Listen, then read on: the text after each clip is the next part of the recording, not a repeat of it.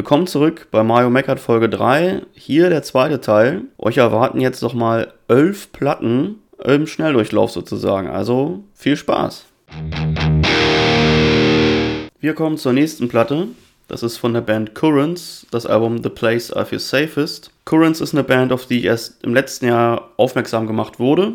Ähm, die gibt es schon seit 2011, ist eine amerikanische Band. Die spielen eine Mischung aus Gent und Metalcore. Und dieses Album ist von 2017. Das wurde jetzt nochmal als Platte neu aufgelegt. Das ist ähm, mit Abstand die teuerste Platte gewesen, die ich mir hier in diesem Bündel bestellt habe. Dafür sieht die Platte aber auch sehr wertig aus. Es ist so ein Splatter-Vinyl, hat ein schönes Cover und ich muss die Band loben. Es ist eine sehr brave Band. Sie schreiben, dass man diese Platte mit 45 Umdrehungen abspielen muss auf die Scheibe. Das ist sehr, sehr löblich. Die Platte ist für mich eine Mischung aus Hard und Metalcore. Die Gitarren gehen auch in so in die Richtung, was man eben dieses Gent nennt. Da geht es schon rein.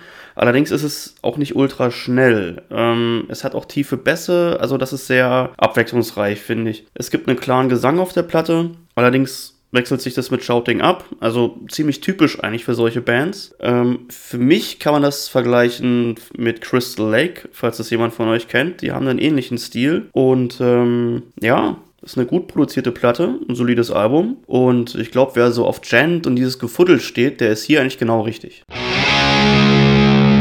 So, wir kommen zum nächsten. Das ist von der Band Memoriam, das Album The Silent Vigil. Wem Memoriam nichts sagen, es ist eine Band, die sich 2016 gegründet hat. Sie spielen so Death Metal. Es ist quasi der Nachfolger von Bolt Thrower, das heißt, hier ist der Sänger von Bolt Thrower und der Benediction Bassist dabei. Die Band hat sich gegründet, als Bolt Thrower dann aufgehört hatten und leider auch der Drummer von Bolt Thrower viel zu früh gestorben ist. Und der Sänger von Memoriam hat mal gesagt, dass diese Band eine wahre Feier des Lebens durch den Death Metal ist. Das würde ich doch einfach mal so stehen lassen. Das Album ist das zweite Album der Band Band. Es wurde 2018 veröffentlicht und bevor ich zum eigentlichen Review dieser Platte komme, muss ich mich mal wieder aufregen.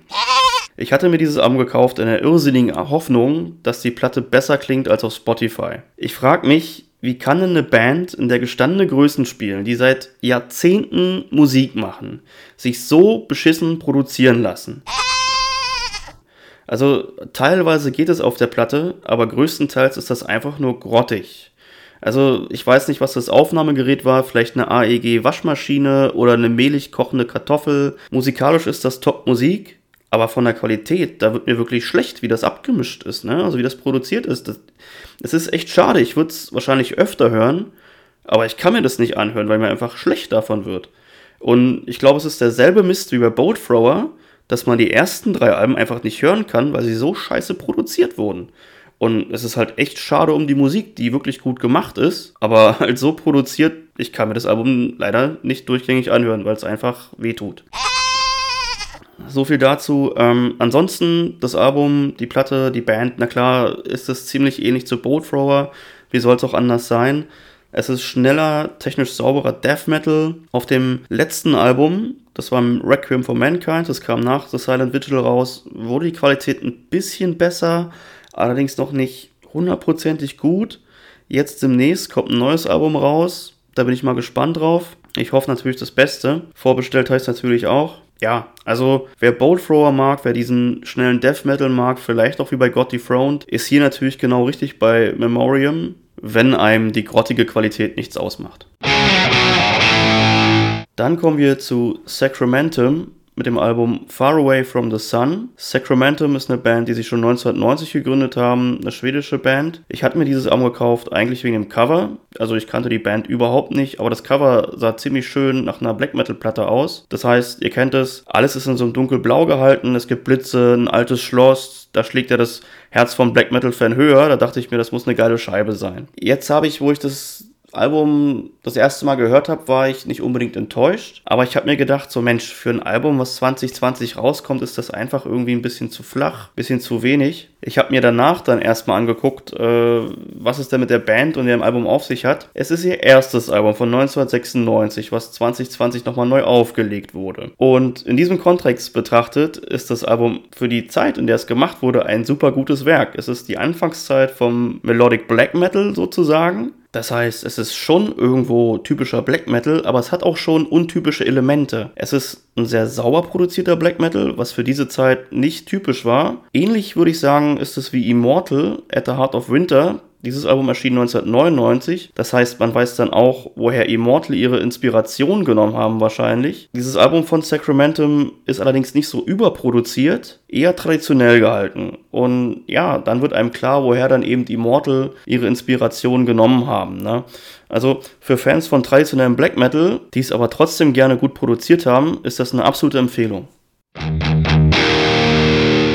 Das nächste ist von In Extremo, das Album Quid Pro Quo. Ich glaube, zu In Extremo muss man nicht viel sagen, die kennt man. Ich habe mir das Album gekauft, weil mich interessiert hat, wie das auf meiner Anlage klingt. Und ich muss sagen, ich wurde nicht enttäuscht. Angefixt wurde ich von In Extremo damals mit dem Album Mein Rasend Herz. Das ist für mich immer noch eins der besten Alben der Band. Also wer dieses Album auf Platte findet, darf sich gerne bei mir melden. Ich bin bereit, horrende Preise dafür zu bezahlen. Das Album Quid Pro Quo kam 2016 raus. Musik ist natürlich klar, es ist eine Mischung aus Mittelalter und Rock. Die Kombi hat mir übrigens bei In Extremo immer besser gefallen als bei Subway to Sally. Da spalten sich die Lager ja. Ähm, hat mir bei Inex immer besser gefallen, auch weil die mit weniger Elektronik gefühlt gearbeitet haben als Subway to Sally. Und insbesondere die Stimme vom Sänger Michael Robert Rhein hat es mir da einfach angetan. Auf der Platte gibt es zwei Songs, wo Gäste aus dem Metal-Bereich dabei sind. Einmal Blind Guardian und einmal Heaven Shall Burn. Die Songs packe ich natürlich auf die Playlist. Ansonsten erwähnenswert sind für mich die Tracks Lieb Vaterland magst ruhig sein. Weniger wegen dem musikalischen, sondern eigentlich eher von der Message her. Und ein ganz besonderer Tipp ist der Song Sternhagel voll, den man aber, bei dem man sich besser das Video dazu anguckt, weil es war ein 360-Grad-Video, wo man äh, sich dann äh, in so einer Kneipe wiederfand und gesoffen hat und ja, man ist dann auch mal umgefallen und äh, hat auch mal aufs Maul bekommen. Das war ein sehr geiles Video oder ist eigentlich immer noch ein sehr geiles Video. Äh, Gibt es immer noch bei YouTube, könnt ihr euch gerne mal anschauen. Ich fand es sehr witzig und ähm, ja, zusammenfassend würde ich sagen, es ist eine super Tonqualität auf dem Album, wie man es gewohnt ist von Inex. Wer so eine Musik mag, kann hier gerne zugreifen.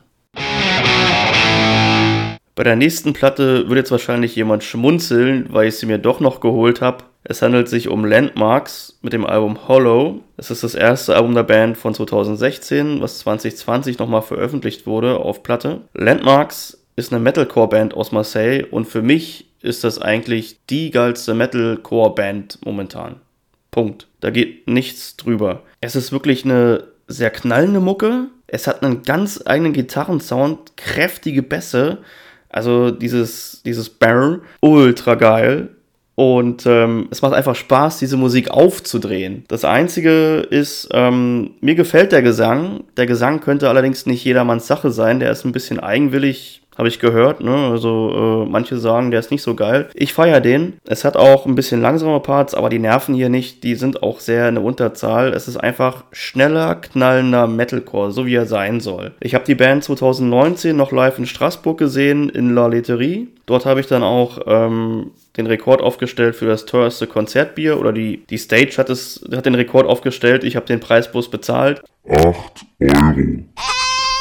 Auf die Playlist packe ich mal zwei Songs Perspective und Meaningless, die für mich eigentlich typisch sind für die Band. Und ähm, ja, Landmarks bringen jetzt hoffentlich in den nächsten Wochen, das Album wurde leider verschoben, das dritte Album raus. Da bin ich schon mega heiß drauf. Und ähm, ja, also wer Metalcore mag, bitte reinhören. Ihr tut euch selber nur einen Gefallen damit, wenn ihr euch mal Landmarks gebt. Jetzt kommt die Chance für alle, die in Folge 1 nicht wussten, wer oder was ein Insomnium ist. Wir kommen zu Insomnium mit dem Album Shadows of the Dying Sun. Insomnium ist eine Melodic Death Band aus Finnland. Die haben sich 1997 gegründet. Dieses Album ist von 2014. Es ist bereits das sechste Album der Band. Und was mir an Insomnium besonders gefällt, ist, dass sie das immer hinbekommen, auf ihren Alben eine besondere Atmosphäre zu schaffen, die aber auch wirklich passt. Also da passt das Gesamtbild aus ähm, Plattencover, Booklet, Musik. Man, ich fühle mich da einfach mitgenommen. Ne?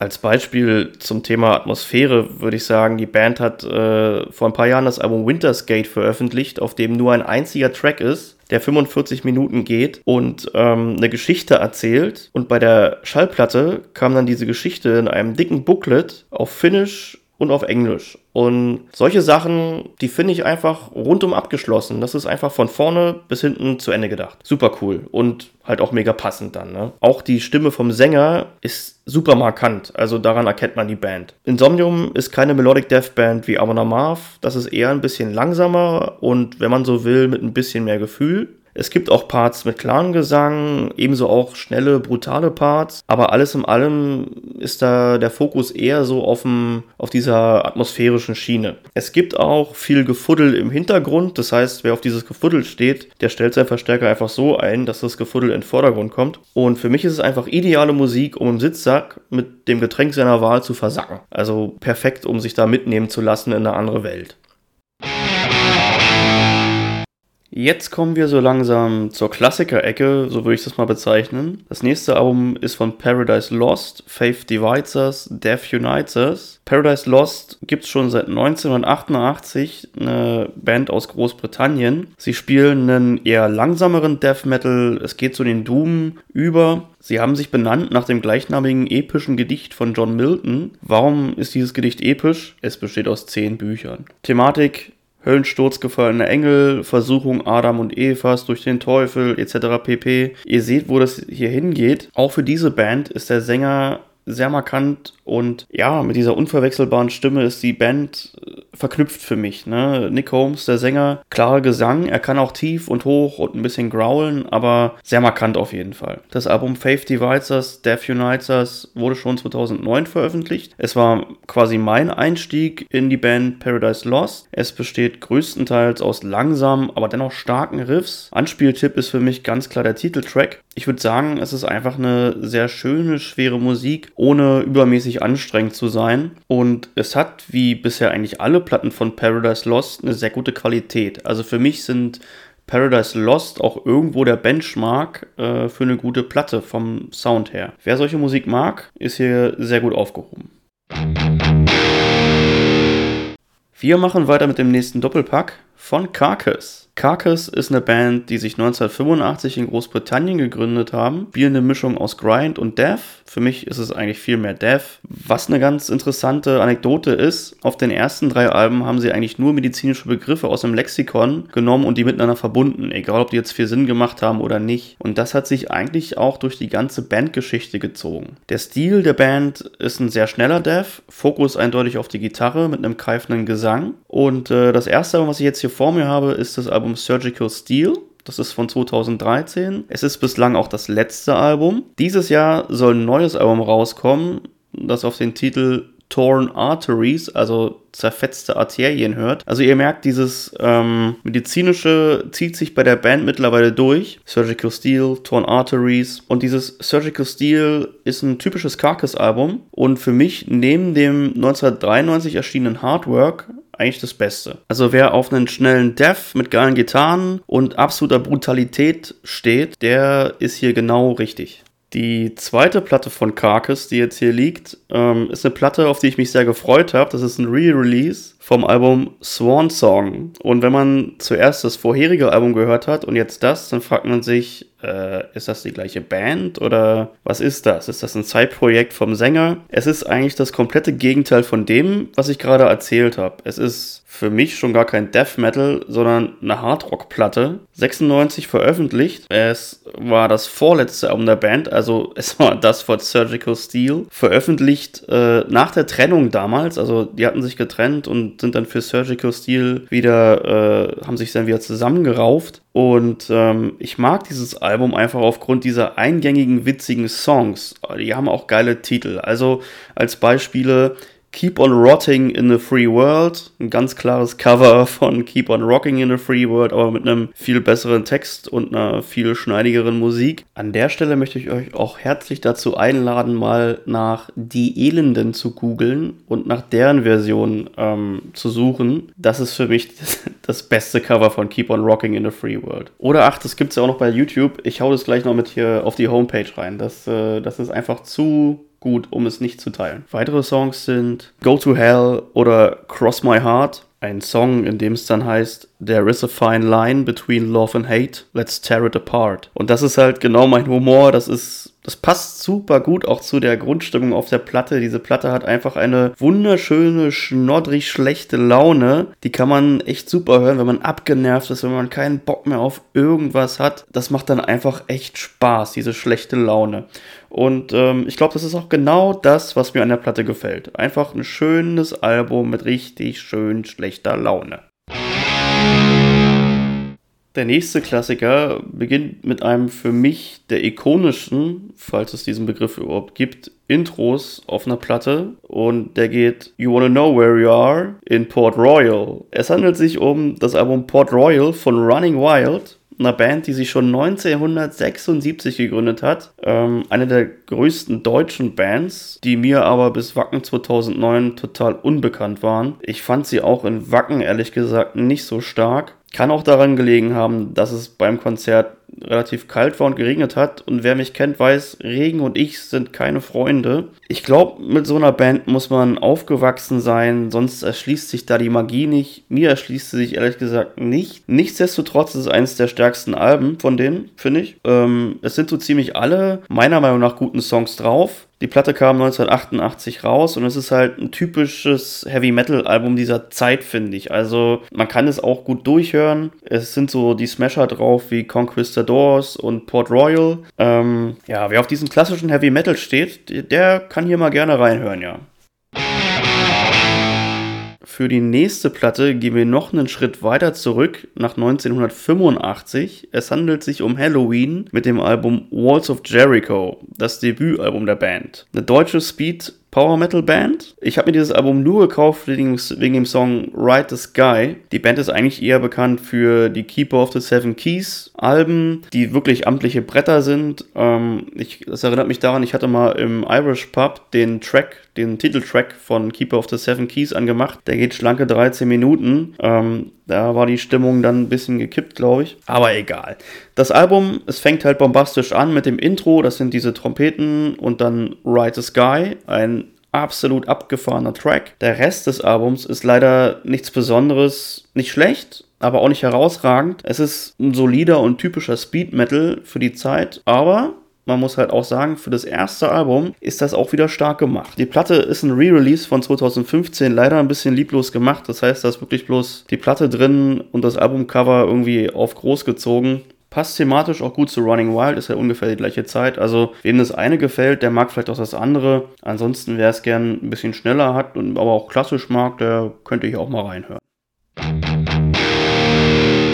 Und dann sind wir auch schon bei der letzten Platte vom Stapel, wie die Zeit vergeht. Es ist von Hammerfall Glory to the Brave, veröffentlicht 1997 es ist das erste Album der Band. Natürlich ein Re-Release. Das Original ist, glaube ich, ziemlich teuer jetzt. Wenn mich jemand nach Power Metal fragt, dann ist meine Antwort einfach immer Hammerfall. Das ist für mich die typische Power Metal Band. Eine Band, wo man auch alle Lieder mitsingen kann. Und ähm, das erste Album ist schon saustark. Ähm, und vom Nachfolger Legacy of Kings wurde es dann nochmal getoppt. Das ist leider schon vergriffen. Die Platte Glory to the Brave macht einfach Spaß das ist für mich so eine, so, ein, so eine Art gute Laune-Metal. Ne? Wie gesagt, man kann alles mitgrölen. Es ist auch gut produziert. Ich weiß nicht, wie die Originalplatte ist. Also das Re-Release klingt auf jeden Fall super gut. Hammerfall haben mich auch live nie enttäuscht. Ich habe sie zuletzt 2018 live gesehen. Einen Tag vor meinem Umzug. Und ähm, ja, da war ich sehr froh, dass ich am nächsten Tag sehr viele Helfer hatte. Sagen wir mal so. Ich packe auf die Playlist ähm, The Dragon Lies Bleeding und Steel mit Steel. Das sind für mich die geilsten Songs vom Album. Und äh,